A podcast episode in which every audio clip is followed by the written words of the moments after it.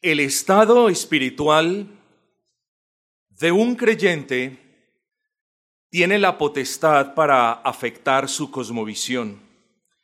El estado espiritual de un creyente tiene la facultad de afectar la manera como él ve el mundo. Si dicho estado espiritual es bueno, en consecuencia su cosmovisión se verá más adherida a la escritura. Por el contrario, hermanos, si el estado espiritual de una persona no es bueno, las consecuencias van a comenzar a evidenciarse. Sus prácticas piadosas sufrirán afectación. La manera en la que interactúa con los demás sufrirá afectación y hasta existirá afectación en sus propias creencias y prácticas. Ahora,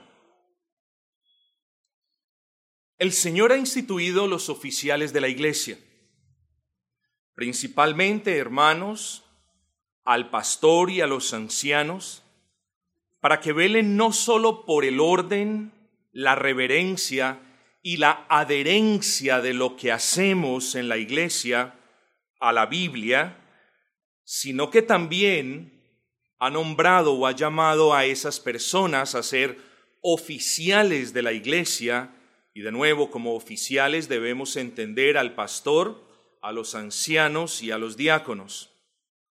Pero he querido hacer o resaltar el papel del pastor y de los ancianos. Así que Dios también los ha llamado a ellos, no solamente para pedirles o más bien ordenarles de que todo lo que se haga en el contexto de la iglesia se adhiera a la Biblia, sino que también los ha llamado para que miren la manera como los que profesan la fe en Cristo están viviendo.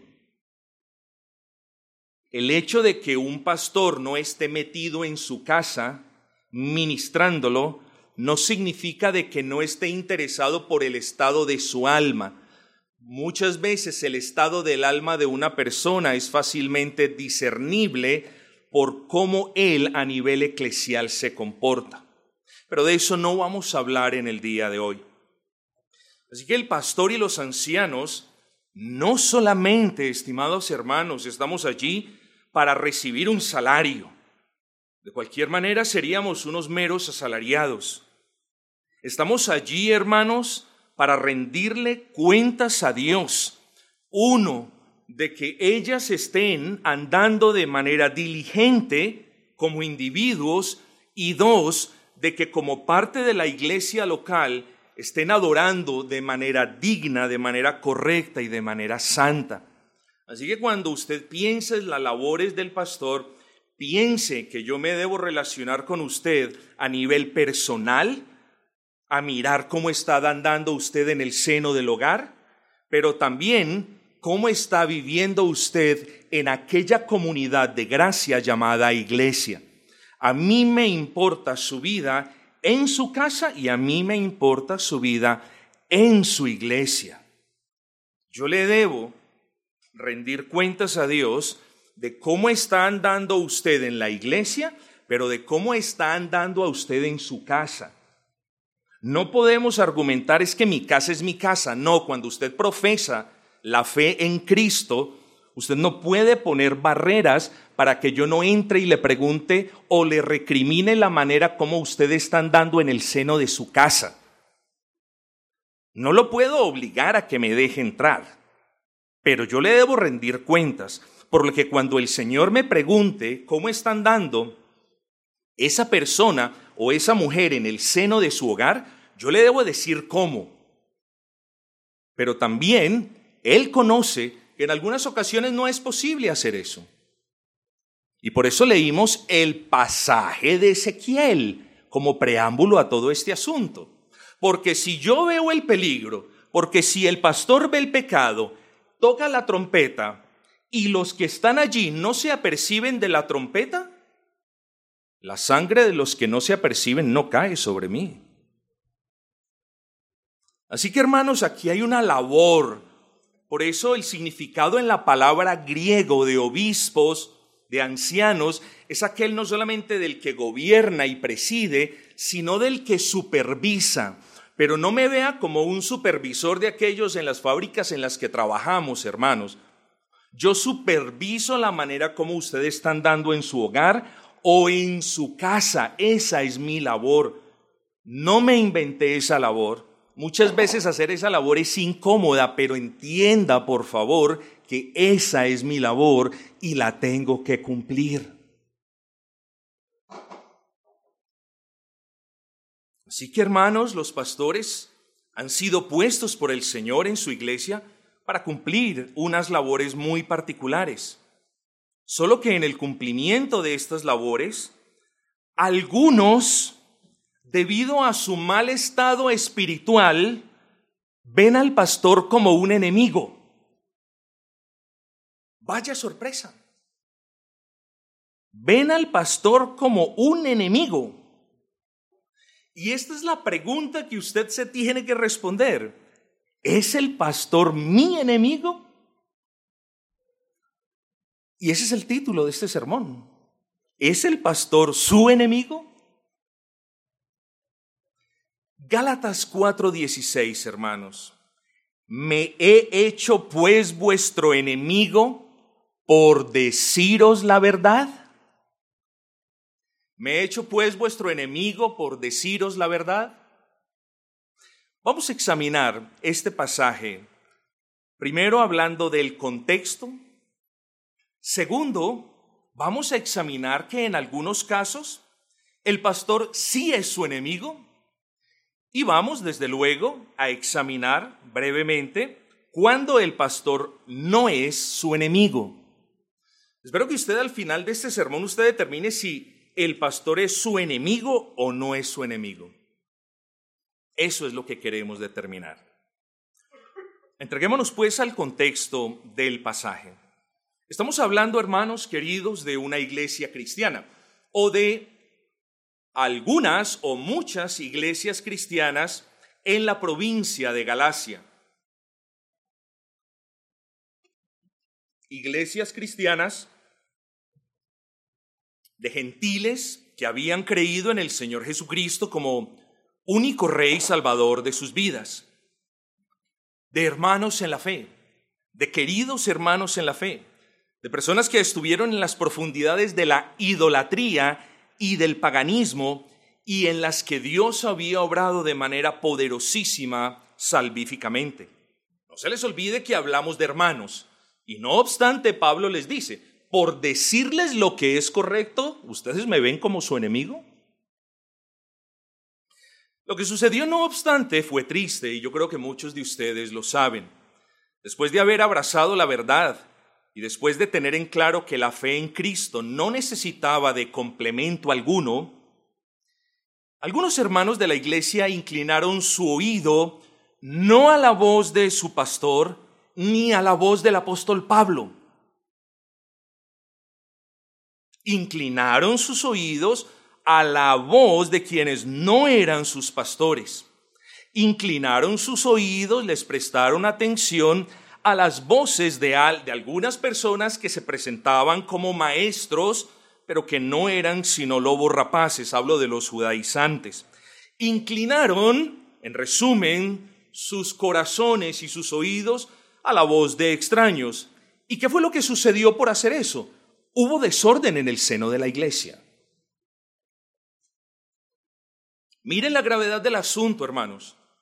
Algunos en la iglesia inclinaron sus oídos a la voz de otros a quienes Dios no había puesto para guiarlos y el resultado fue desastroso.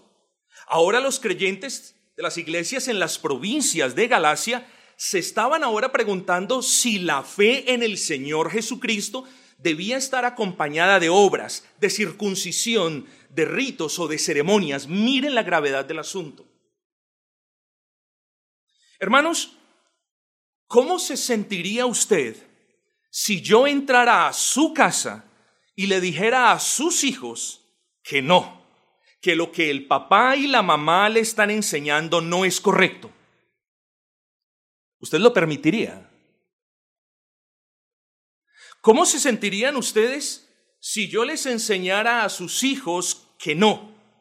Que no hay que creer o que no hay que hacer de la manera como ellos están siendo enseñados por sus tutores o por sus padres, sino que hay mejor que creer en esto o en aquello. ¿Ustedes lo permitirían? Bueno, es lo mismo aquí. El apóstol Pablo bajo ninguna circunstancia iba a permitir que hubiese y que reinase desorden en el seno de la iglesia con unas creencias que eran extrañas a la iglesia. Hermanos, aquí estaba, en este pasaje podemos ver a su primer pastor, a Pablo, allí lo podemos ver, hermanos, y asimismo se sintió él.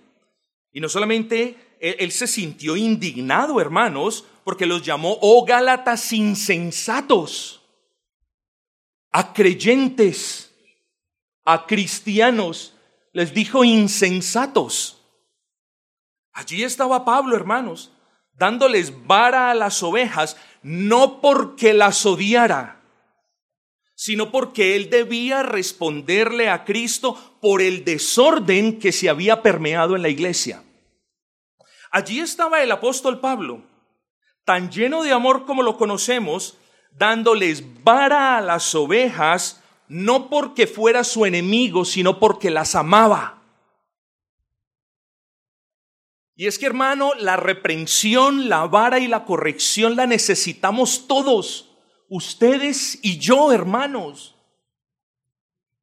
Y en ocasiones me acuerdo que cuando era niño y me pegaban, yo veía a mi padre como mi enemigo. No me daba lo que quería, no hacía lo que yo quería. Y claro, y después de todo me daba la vara, entonces por un par de horas o por un par de días era mi enemigo. Y tenemos que dejar de pensar, hermano, que cuando recibimos corrección y vara es porque nos odian. No es así, hermanos. El apóstol Pablo amaba la iglesia en Gálata. El apóstol Pablo había sufrido allí en la región de Galacia. No la había pasado fácil.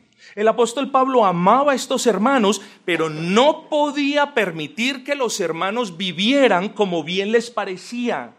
Y a nosotros no se nos debe olvidar que cuando decidimos voluntariamente hacer parte de una iglesia, nos estamos sujetando al modelo de disciplina bíblico establecido en la escritura. Y cuando viene alguna disciplina, bien sea esta extrema o bien sea esta manera de una reprensión verbal, no nos enojemos, hermanos.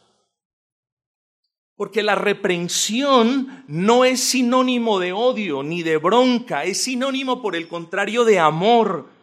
La reprensión se da cuando alguien no quiere que otro se desvíe. Entonces, hermanos, debemos comenzar a mirar las cosas sin tanto sentimentalismo y con más biblicismo, es decir, más adheridos a la palabra del Señor. El puritano John Trapp dijo en cierta ocasión, oír la verdad irrita y esta es para algunos como hiel amarga en sus oídos.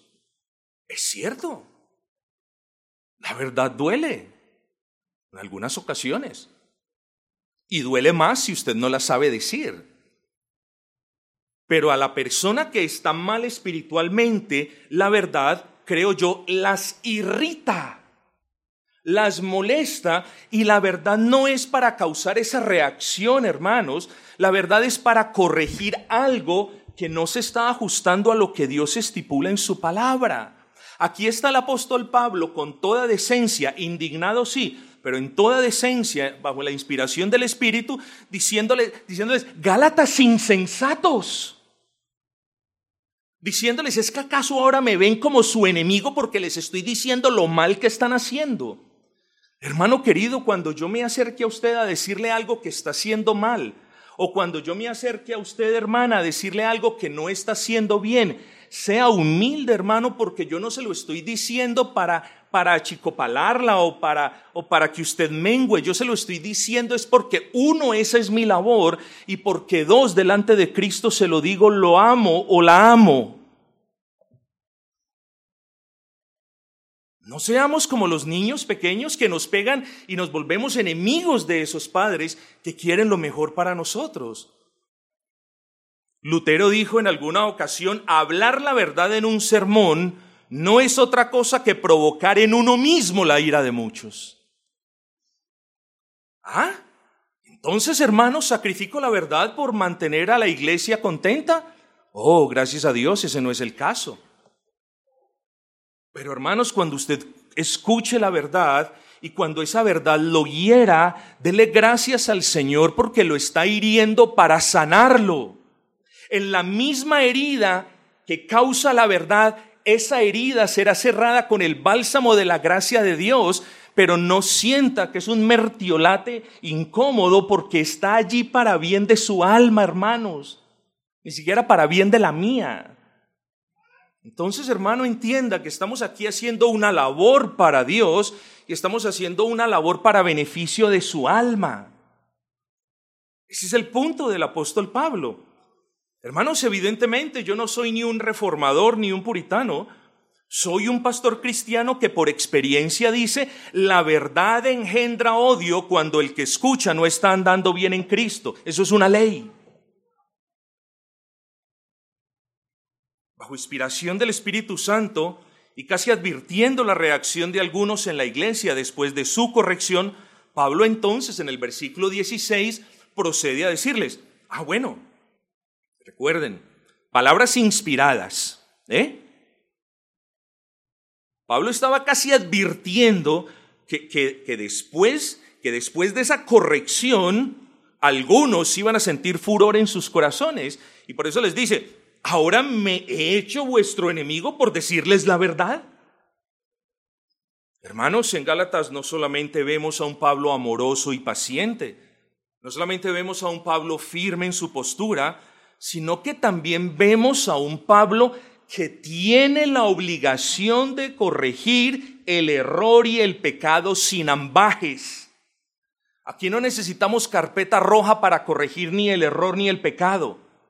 Ni el pastor de esta iglesia ni el pastor de ninguna iglesia necesita el permiso de los miembros y de los asistentes para hablar la verdad desde el púlpito, hermanos. Lo mismo con el apóstol Pablo, hermanos. Sin ambajes, sin, sin confusión alguna, a él Dios lo llamó para, entre otras cosas, corregir el error. Y eso era lo que estaba haciendo. Pero a corregirlo también porque los amaba, hermanos. Así que cuando usted reciba una corrección, hermanos, recíbala con amor. Sépala recibir porque nadie lo está corrigiendo o nadie lo está llamando a un arrepentimiento porque lo quiera ver más bajo de lo que ha caído. Nadie quiere hacer eso. Se le hace una corrección, se le hace un llamado, se le hace una amonestación, primero porque Dios lo ordena y segundo porque hay un amor para con esa persona que no están dando bien, hermanos. Por favor, entendamos eso. Y es que por amor, hermanos, los pastores tomamos en ocasiones decisiones y posturas que quienes no andan bien en el Señor las interpretas como si no los amásemos o, o, como si no quisiésemos el bien para ellos. Y peor aún, como si fuéramos sus enemigos. Pero no es así, hermanos. No permitamos que la voz de Satanás susurrando en nuestros hombros pueda más que la voz de la palabra, hermanos. No obstante, en algunos casos, el pastor sí es su enemigo. Y ese es el segundo punto. ¿En qué casos? Cuando el pastor en realidad sí es su enemigo. Yo digo, hermanos, lo siguiente, el pastor sí puede ser, un pastor sí puede ser un enemigo.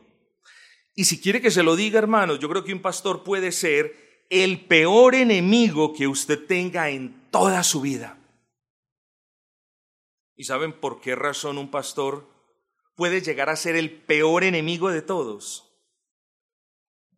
¿Qué piensan ustedes? Piense, hágase esta pregunta. ¿Cuándo, cuándo el pastor, aquel que está predicando allí, el que nos preside, cuándo él podrá ser mi peor enemigo? Yo seré su peor enemigo cuando calle mientras usted peca. Ahí seré su peor enemigo. por callar cuando usted peca y persiste en el pecado. Ahí podemos ver a una persona que es su enemigo, a alguien que lo ve en pleno pecado y calla, ese es su enemigo. Su enemigo no es el que lo llama al arrepentimiento, su enemigo no es el que lo busca, su enemigo es el que calla frente a su pecado. Porque cuando un pastor calla, mientras usted peca, su alma corre peligro y la culpa por el daño que su pecado le cause a su propia alma, de cierta manera es del pastor. Eso lo leímos ahora en Ezequiel. Vino a mí, yo se los leo, vino a mí palabra de Jehová diciendo, Hijo de hombre, habla a los hijos de tu pueblo y diles, cuando trajere yo espada sobre la tierra y el pueblo de la tierra, piense, piense de alguna manera, y la iglesia, tomare un hombre dentro de ellos y lo pusiere por atalaya, el pastor, el pastor es un atalaya, es alguien que está supervisando, mirando, y él viere el atalaya viere venir la espada sobre la tierra y tocare trompeta y avisare al pueblo en su predicación, cualquiera que oyere el sonido de la trompeta y no se apercibiere y viniendo la espada lo hiriere, su sangre será sobre su cabeza. Versículo 5, el sonido de la trompeta oyó y no se apercibió, su sangre será sobre él. Y sigue el texto. Hermanos, cuando yo veo que usted no está andando bien en el Señor, cuando yo puedo ver eso, cuando yo puedo discernir eso, me le he acercado y le he dicho, y lo he llamado al arrepentimiento, y le he exhortado, y lo he corregido, muchas veces. Pero si yo lo veo a usted en pecado, y me quedo callado simplemente y me hago el loco como si aquí no pasa nada, lo que le pase a usted es culpa suya, usted lleva el castigo pero estoy convencido de que Dios me castigará a mí por negligente, porque no fui el amigo que tenía que ser, fui el enemigo que usted no esperaba que yo fuera. Porque cuando veo que el peligro se aproxima en su vida y cuando percibo por las indicaciones, promesas y amenazas de la palabra que el castigo viene sobre su vida, si yo no le advierto de eso, yo no soy su amigo, soy su enemigo. Si yo veo que usted viola la ley del Señor y no me acerco y no le digo, no soy su amigo, soy su enemigo. Si yo veo que usted no se congrega y no lo molesto y no le recrimino y no lo disciplino, yo no soy su amigo, soy su enemigo. Y además enemigo de Dios, hermanos.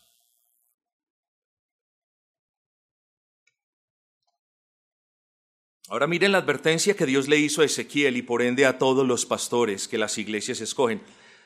A ti pues, hijo de hombre, te he puesto por atalaya la casa de Israel, y oirás la palabra de mi boca y los amonestarás de mi parte. Los amonestarás de mi parte, hermanos. Yo no los estoy amonestando, hermanos, con mis palabras.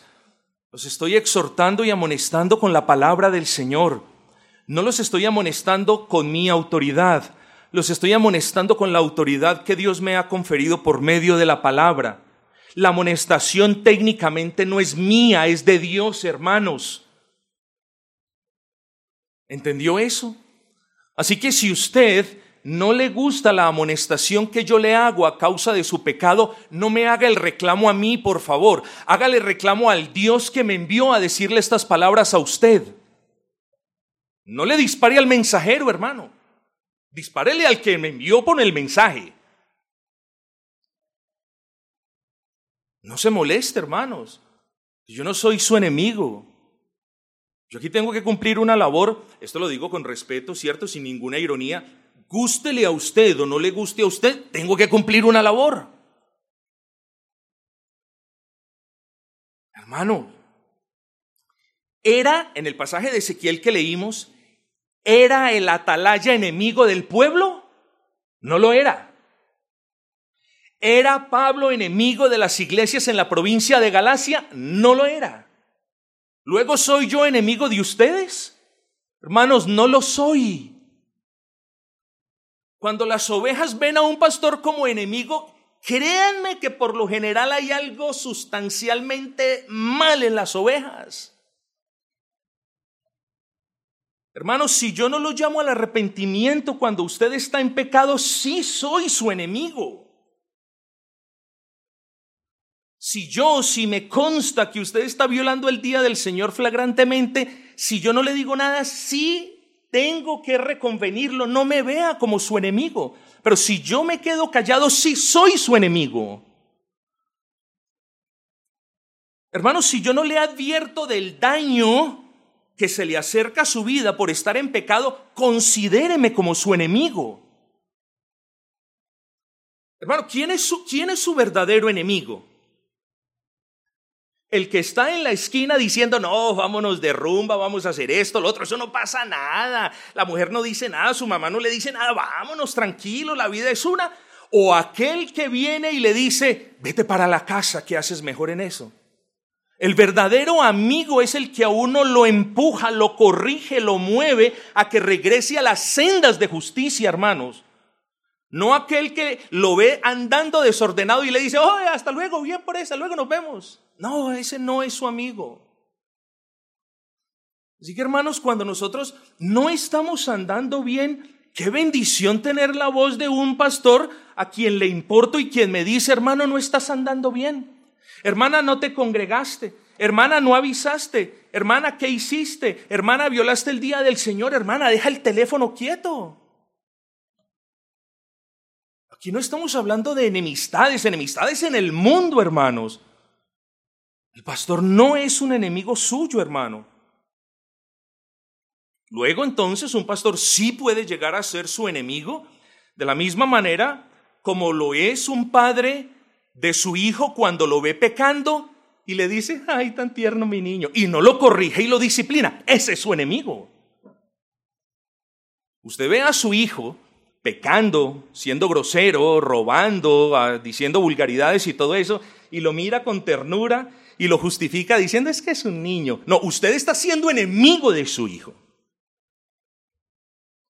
Hermanos, Pablo no era el enemigo de ninguno de los hermanos en la provincia de Galacia, pero si alguno de ellos lo veían como tal, esto no solamente era algo lamentable, sino algo que tendría consecuencias sobre las vidas de quienes escuchaban más los susurros del pecado que no querían abandonar que la palabra de Dios por medio del apóstol que los estaba amonestando.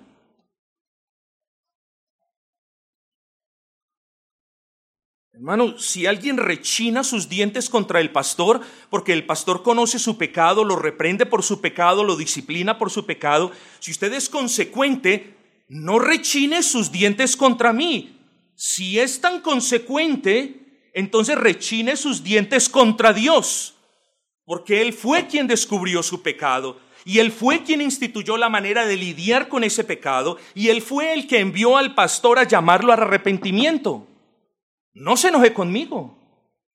Enójese con el Dios que me puso aquí sobre este púlpito y que me puso a pastorearlos y que me dio las herramientas para hacerlo. No se enoje conmigo. Y si Dios me ordena a dejar las 99 y a ir por esa, por esa oveja descarriada, no se enoje conmigo cuando vaya por usted. Yo no soy su enemigo. Por favor. Yo soy el amigo de todos. Hermanos, por favor. El tercer punto es en los casos cuando el pastor no es su enemigo. Ahora que usted o que hemos visto la manera en la que un pastor como atalaya de su alma puede ser visto como un enemigo, pasemos a considerar las ocasiones en las que el pastor jamás debe ser visto como su enemigo.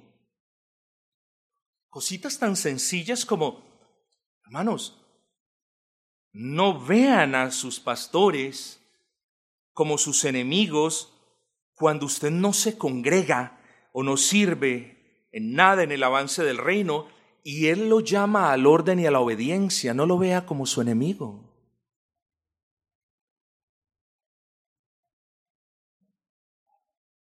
Hermanos, ¿por qué alguien que ama a Cristo y ama a su iglesia no se congrega?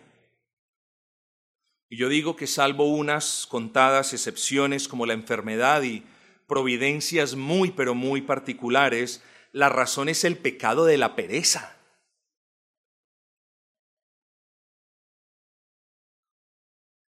La, violación, eh, la negligencia. Ha violado el día del Señor. Bueno, cuánta cosa, hermanos. Y hermanos, si nos preguntamos en el texto que leímos, ¿qué hizo Pablo frente al desorden de algunos que tuvieron, que tomaron como costumbre no congregarse? Les exhortó a que se congregaran. Enemigo es el que ve que usted no se congrega con disciplina y esmero y no le dice nada. Pero un verdadero amigo, hermano, es el que se acerca a usted y le anima y le corrige pero también le dice lo que estás haciendo es pecado. Hermanos, en resumen, no vea a su pastor como su enemigo y menos cuando él lo corrija. No me vea como su enemigo. Hay un pasaje que me gusta mucho, es Job 5:17 y dice, no menospreciéis la corrección del Todopoderoso no menospreciéis la corrección del Todopoderoso. Existen no pocos cristianos en pecado que creyéndose muy espirituales dicen o piensan, yo me sujeto a Dios, pero no al hombre. Otros dicen, yo acepto las correcciones del Altísimo,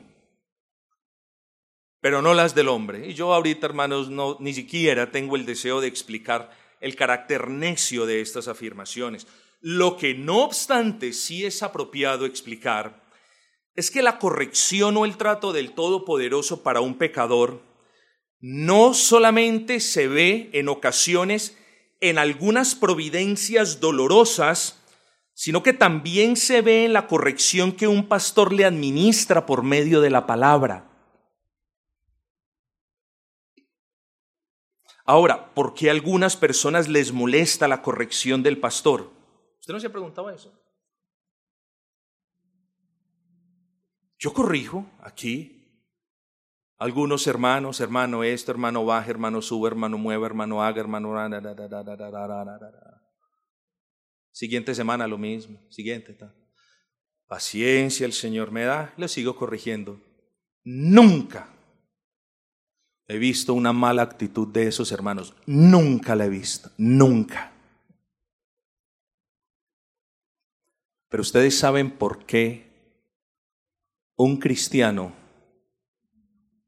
le molesta, le fastidia la corrección de un pastor. Se los voy a decir. La reconvención la corrección es molesta al que deja el camino. Proverbios capítulo 15, versículo 10. La corrección es molesta. Cuando uno ha dejado el camino, a uno le fastidia la corrección. Y por eso es que a muchas personas les fastidia la corrección, porque han dejado el camino. No estoy hablando de apostasía, estoy hablando de que se han desviado del camino que Cristo les trazó. A los hermanos que han abandonado ese camino que acabo de mencionar, quiero darles un consejo. Hermanos, no vean a su pastor como un enemigo por llamarlo al arrepentimiento a causa de su pecado. No me vea como un enemigo. Esmérese en buscar a Cristo. Esmérese en arrepentirse de, de su pecado y cuando usted, arrepentido de su pecado, venga a Cristo y cuando realmente Cristo le perdone por su pecado y cuando Cristo lo traiga de regreso al camino, ahí entenderá que yo nunca fui su enemigo. Pero mientras usted esté lejos, siempre, siempre verá al pastor como su enemigo y verá a los demás como personas que ya no están en la misma sintonía en la que usted está. Cuando el Señor lo traiga de regreso, se dará cuenta del desatino en el que estaba. Pero mientras usted, por la gracia del Señor, no regrese, siempre le fastidiarán los consejos, las amonestaciones, las exhortaciones y las reprensiones que Dios traiga a su vida por medio del pastor. Siempre. Porque está escrito, la reconvención es molesta al que deja su camino. Hermanos, quiero terminar este breve sermón llegando a la conclusión, hermanos, si usted ha comprendido, si usted entiende, hermanos, que el pastor es alguien a quien Dios ha puesto y basado en el pasaje de Ezequiel muy importante, alguien que ha sido elegido por la iglesia para gobernar, para presidir sobre, si usted comprende eso, hermano, el enemigo no es el atalaya que con paciencia y con amor le muestra su pecado.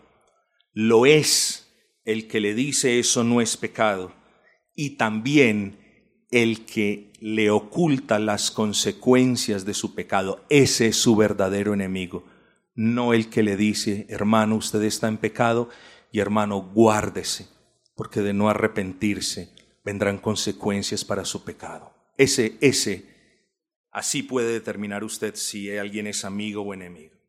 Hermanos, no vivamos como los incrédulos que viven en aquella escala invertida de valores, donde lo malo es bueno y lo bueno es malo. El enemigo, en sus luchas, el enemigo no soy yo. Su enemigo es Satanás. Su enemigo es su pecado. Y en cierta manera su enemigo es usted mismo, no yo. Enemigo es el que le acaricie su pecado, no el que con amor se lo muestra. Enemigo es el que propicia algo para que usted se acerque al pecado, no el que lo exhorta con paciencia para que se arrepienta. Aprenda a diferenciar quién es el amigo de su alma y quién es el verdadero enemigo de su alma. Oh Gálatas, ¿me he hecho pues vuestro enemigo por deciros la verdad? Espero que este sermón, hermanos, quede grabado por la gracia del Señor en nuestros corazones y que ustedes comiencen a ver qué realidad enemigo no es el que les señala el pecado ni el que le advierte de las consecuencias, sino que enemigos podemos ser nosotros mismos, que nos acariciamos y nos sobamos el pecado y nos creemos la mentira, no va a pasar nada por mi pecado.